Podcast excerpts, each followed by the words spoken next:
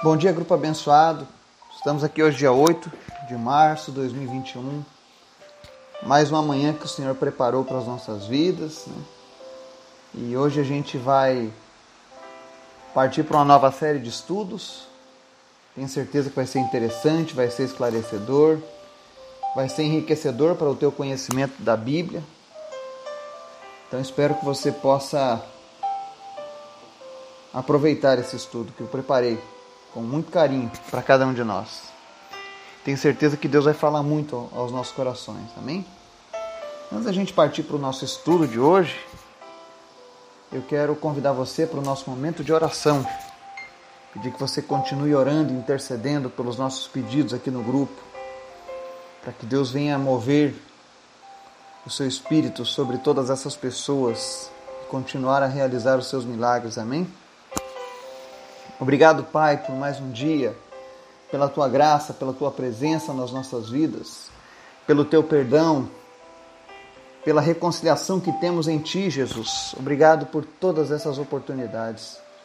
Eu te agradeço, Senhor, por cada pessoa que está nos ouvindo nessa manhã, por cada pessoa que está fazendo parte deste grupo, aonde quer que essa mensagem esteja chegando seja numa, numa residência, seja no escritório, seja no veículo, em nome de Jesus, que o Senhor esteja trazendo agora a tua paz sobre este lugar, Pai. Em nome de Jesus, que essa pessoa possa sentir a tua presença nessa manhã. Que esse início de semana seja um início de semana abençoado, um início de semana na tua presença, que nós possamos ter uma semana cheia de ti, cheia da tua presença, que nós possamos ver os teus milagres se concretizando. Que seja uma semana onde o desejo do Senhor seja cumprido nas nossas vidas, em nome de Jesus.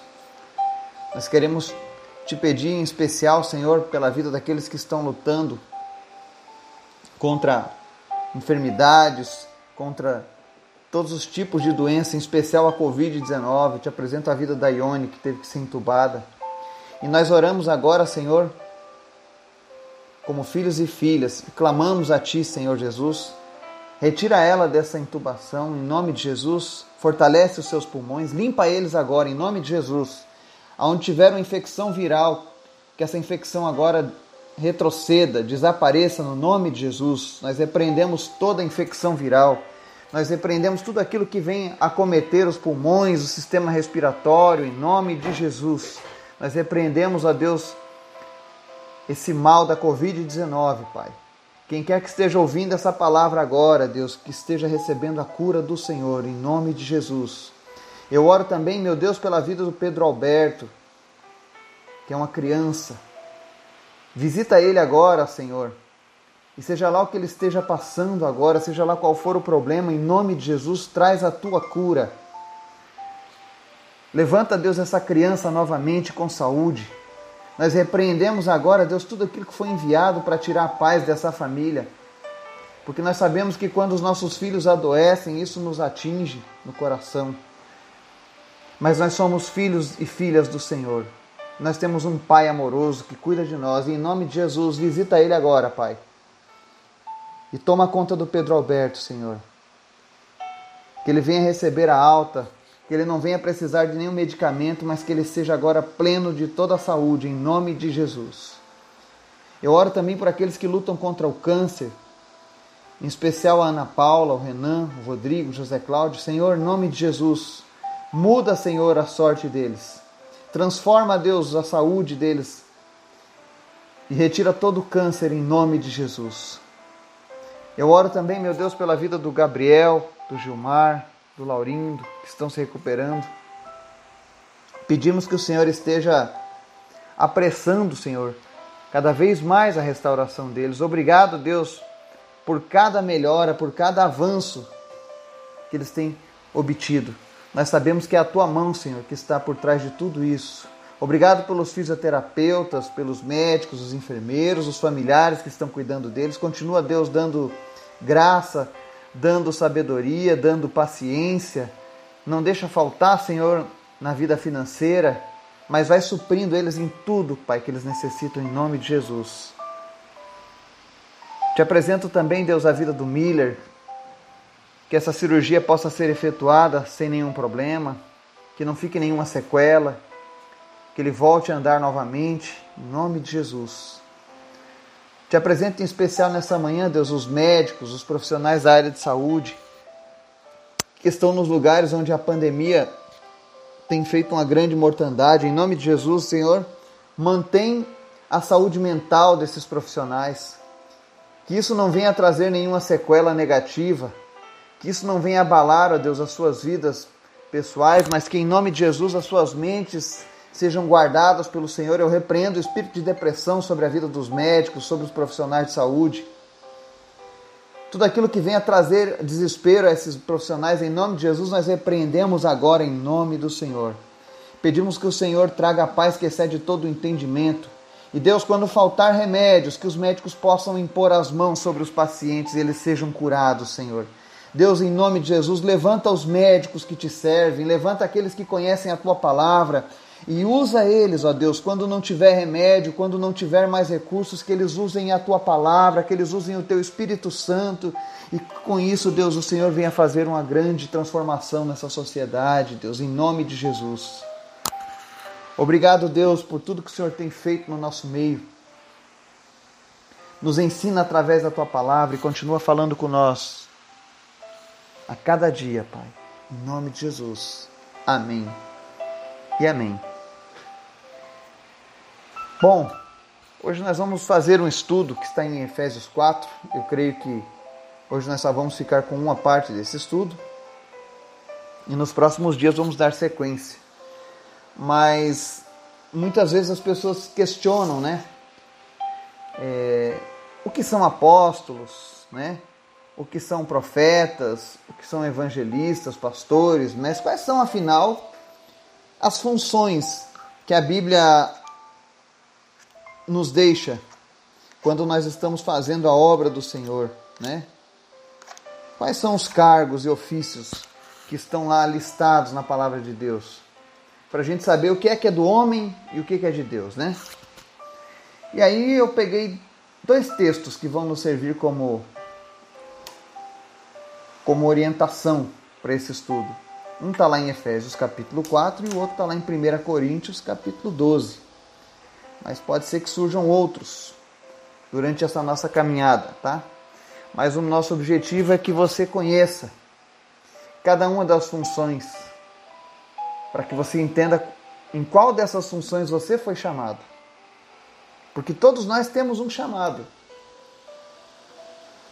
Nós somos chamados para sermos relevantes na nossa sociedade. Cada um de nós que foi chamado por Jesus tem uma função. Não existe ninguém que vai ficar só a passeio nessa vida, no que diz respeito ao chamado de Deus. Todos nós temos uma grande missão. E eu quero com isso hoje mostrar o que é e o que não é. Amém? Vamos ler Efésios 4, que diz assim: E a cada um de nós foi concedida a graça, conforme a medida repartida por Cristo. Por isso que foi dito: quando ele subiu em triunfo às alturas, levou cativos muitos prisioneiros e deu dons aos homens. Que significa ele subiu, senão que ele também havia, havia descido às profundezas da terra.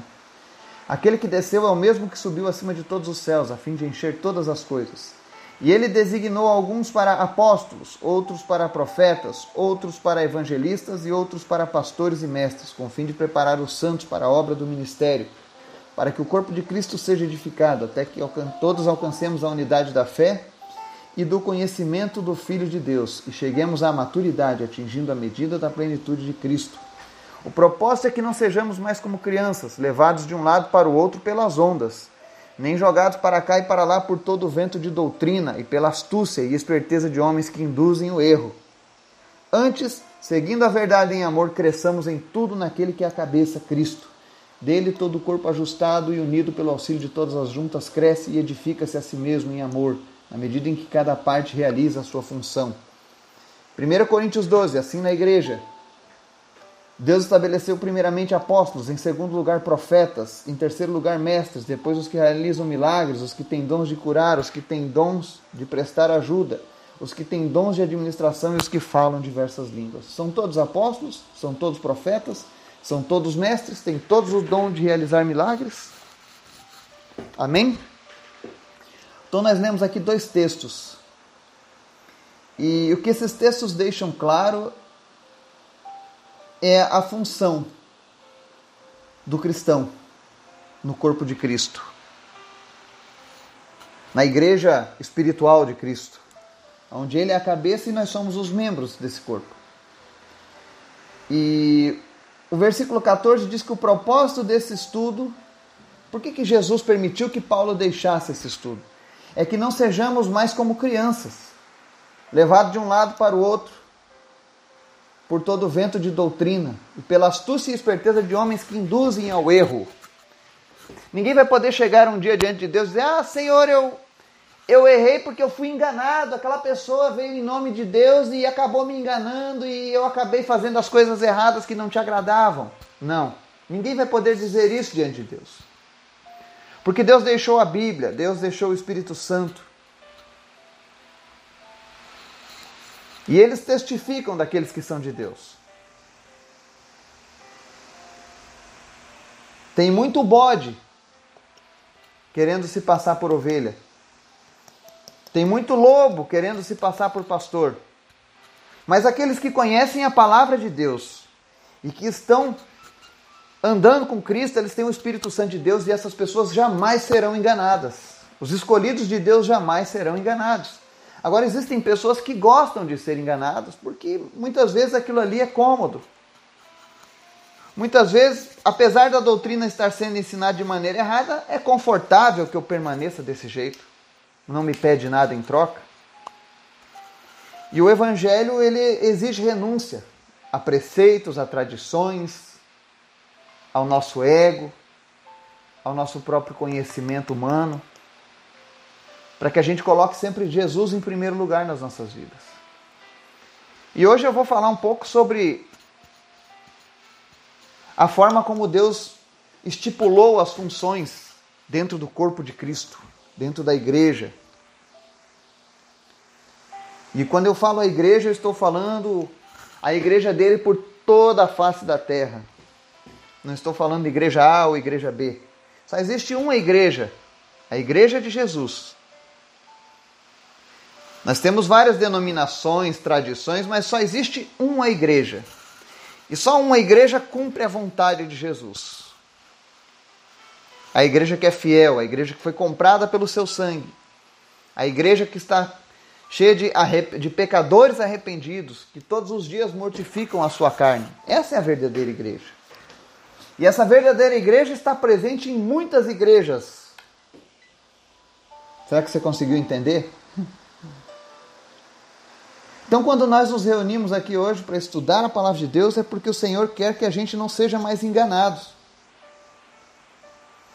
Deus não quer que eu seja enganado, nem você seja enganado por ninguém. Por isso ele deixa a palavra, para que você aprenda a reconhecer quem são as pessoas que Deus realmente colocou na sua vida. Amém? Por favor, não se sinta ofendido pela palavra de Deus, porque muitas vezes ela vai nos confrontar mesmo, e isso é bom. É para nosso crescimento, é para nosso bem. E para que você e eu não sejamos enganados por homens que usam de astúcia e esperteza para nos induzir ao erro, nós vamos aprender como seguir em verdade e em amor, para crescer na, em Cristo, tá? E hoje nós vamos começar falando sobre o, o primeiro dessas funções aqui que ele está dizendo, olha, ele designou alguns para apóstolos. Lá em Coríntios diz, estabeleceu primeiramente apóstolos, em segundo profetas. Então nós vamos falar hoje sobre o apostolado. Para você entender primeiro o que significa a palavra apóstolo, a palavra apóstolo vem do grego e significa enviar, mas não apenas no sentido de mandar como se manda um objeto, por exemplo. A derivação da palavra apostelém confere o significado de enviar uma pessoa sob a autoridade de quem manda e da responsabilidade de quem vai. Portanto, Jesus escolheu doze discípulos que foram chamados apóstolos por terem sido enviados por Jesus para pregar sua palavra. Quando amanheceu, chamou os seus discípulos e escolheu doze deles. E deu o nome de apóstolos a esses doze: Simão, em quem pôs o nome de Pedro, e seu irmão André, Tiago, João, Felipe, Bartolomeu, Mateus e Tomé, Tiago, filho de Alfeu, Simão, nacionalista, Judas, filho de Tiago, e Judas Iscariotes, que foi o traidor. Está lá em Lucas 6, do 13 ao 14. Então, para que a gente entenda melhor essa questão do apóstolo, o que significa apóstolo? Significa alguém que foi enviado especialmente por Jesus. É alguém que recebeu uma autoridade especial de Jesus para fazer algo. E você nota que quando os apóstolos foram enviados, eles fizeram um verdadeiro rebuliço no mundo, eles incendiaram o mundo de amor pela palavra de Deus. Apenas doze. Na verdade, os primeiros apóstolos foram treze, porque Paulo foi o último deles. E onde é que está isso, irmão Eduardo? Está lá em 1 Coríntios 15.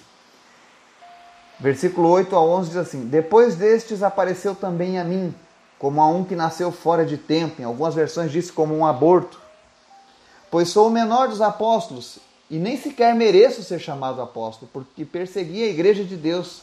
Mas pela graça de Deus sou o que sou, e sua graça para comigo não foi inútil. Antes trabalhei mais do que todos eles, contudo não eu, mas a graça de Deus comigo. Portanto, quer tenha sido eu, quer tenham sido eles, é isso que pregamos e é nisso que vocês creram. Amém? Olha só que lindo, mais uma vez Paulo, dizendo que era o menor dos apóstolos, mas que nem por ter sido o último, por isso ele foi menor do que os outros, porque ele diz que trabalhou mais do que os outros. Não porque ele era bom, mas porque a graça de Deus era com ele. E é verdade, olha quantas cartas foram deixadas por Paulo. Olha quantas cartas foram deixadas pelos demais apóstolos. Mas tudo isso foi desígnio de Deus. Cada um teve a sua grande contribuição. Foram esses 12 homens que, esses 13 homens, na verdade, que incendiaram o mundo e prepararam o mundo para a palavra de Deus. Eles receberam uma comissão especial. Então, quando a gente fala de apóstolos, apóstolos como aqueles 13 iniciais não existem mais. A não ser que o próprio Jesus apareça em visão para alguém e faça esse chamado: Olha, eu te chamo agora para ser o meu último apóstolo. Então, o apóstolo, como um cargo, como uma comissão direta de Jesus, nós só tivemos 13. Ah, irmão, e esses apóstolos de hoje em dia que estão aparecendo, né? E o Papa, que é uma sucessão apostólica? Bom, eu estou falando o que a Bíblia está dizendo. Então, a Bíblia está dizendo que o original apóstolo, a palavra apóstolo no original grego, é alguém que foi enviado diretamente por Jesus, ou seja, Jesus chamou aqueles doze primeiros pessoalmente e, e chamou eles e deu o nome a apóstolos para cada um daqueles doze. Depois, o mesmo Jesus pessoalmente aparece para Paulo no caminho de Damasco e chama ele também para essa tarefa exclusiva.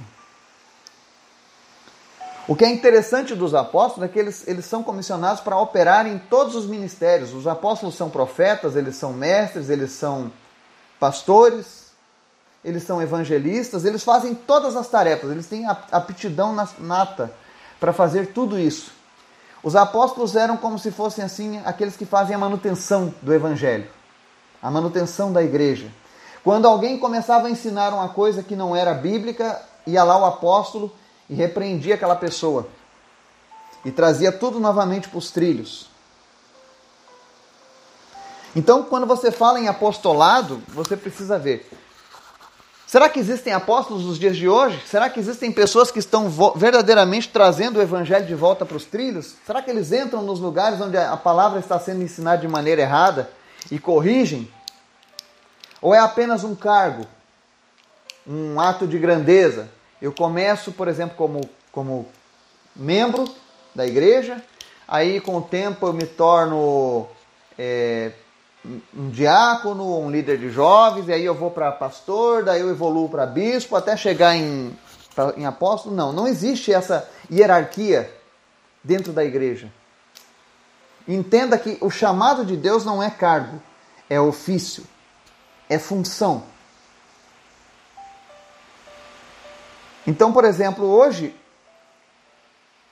nós temos sim alguns apóstolos, sim, mas não aqueles apóstolos comissionados por Cristo, mas pessoas que, que trabalham em todas as áreas da igreja, pela saúde da igreja, pela saúde do corpo de Cristo.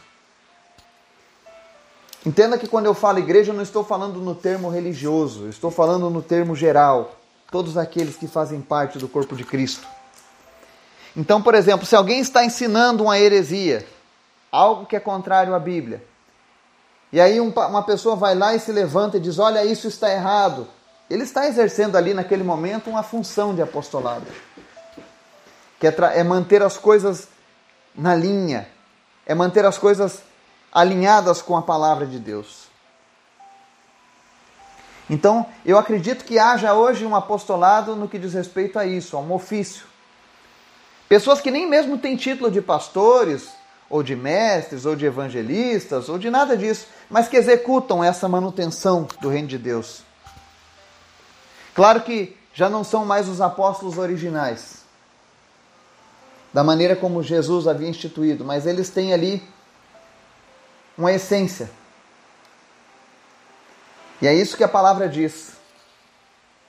Que são muitos, temos apóstolos, mestres e tantos demais cargos. O que é interessante é que as pessoas dizem assim: é, mas e a sucessão apostólica? Eu vou te dizer que na Bíblia você nunca vai encontrar uma sucessão apostólica. De Pedro, por exemplo, dizendo: Olha, eu estou partindo e agora eu escolho um sucessor para receber o, o, o, manto do apostolado que eu recebi de Jesus. Não, você não vai ver isso. Você não vai ver Paulo dizendo: Olha, é, eu fui o último dos apóstolos, mas é o seguinte: agora eu vou chamar Timóteo para ser o meu sucessor. Vale a pena a gente entender que existiam 13 apóstolos. E eles levantaram muitos pastores, evangelistas, mestres, profetas, mas eles nunca disseram na palavra de Deus: olha, é, é, depois que eu morrer, Fulano vai continuar o meu, o meu legado, nessa função de apóstolo. Não, eles nunca disseram isso, você nunca vai encontrar isso na Bíblia. Você vai ver homens usando palavras para dizer isso, mas você nunca vai ver a palavra de Deus falando sobre isso. Então não existe uma sucessão apostólica. Porque imagine só, eram 13 apóstolos.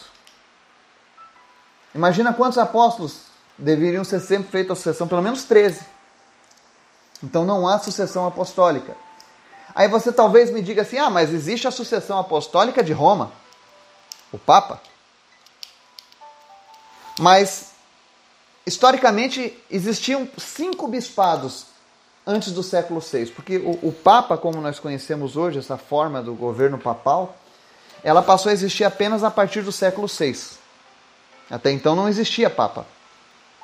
E o que é o Papa? É uma sucessão apostólica. Só que existiam, antes de, de, dessa sucessão oficial de Roma, existiam cinco bispados. O de Roma, Jerusalém, Antioquia, Alexandria e Constantinopla. Qual deles estava com a razão? Entende? A palavra de Deus diz que quando as coisas são de Deus não existe confusão. É por isso que nós, não, nós estamos aprendendo hoje aqui, porque Jesus não quer que eu e você sejamos induzidos a erros. Então a Bíblia diz que não existe sucessão apostólica. Não existe nenhum exemplo na Bíblia, de Gênesis e Apocalipse, de uma sucessão apostólica. Amém? Ah, mas teve o Matias. Quando Judas Iscariotes traiu Jesus, ficou faltando um apóstolo, eles foram lá escolher o Matias. Foi uma substituição por causa de apostasia, por causa do pecado. Quando Judas caiu em pecado, em apostasia,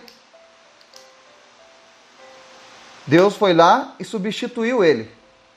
Não foi uma sucessão, foi uma substituição. E por último, você vai ver Paulo dizendo: Olha, eu sou o último dos apóstolos. Então, na Bíblia não há uma sucessão apostólica.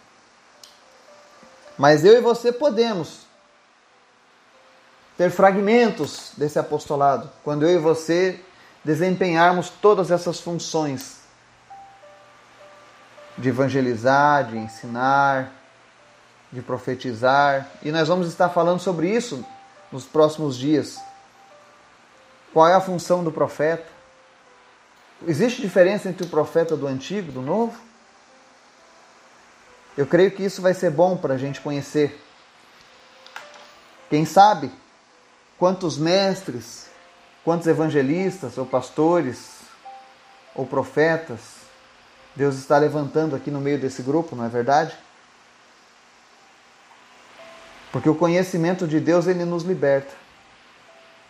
O conhecimento de Deus ele faz com que a gente não seja enganado. E se você está em busca da verdade, a palavra de Deus, ela sempre vai te confrontar com isso. Que eu e você possamos estar aprendendo ainda mais e amanhã não perca a nossa lição, onde nós falaremos sobre o profeta, o ministério de profecia. Amém? Que Deus esteja te abençoando, te dando um dia na sua presença, em nome de Jesus. Amém.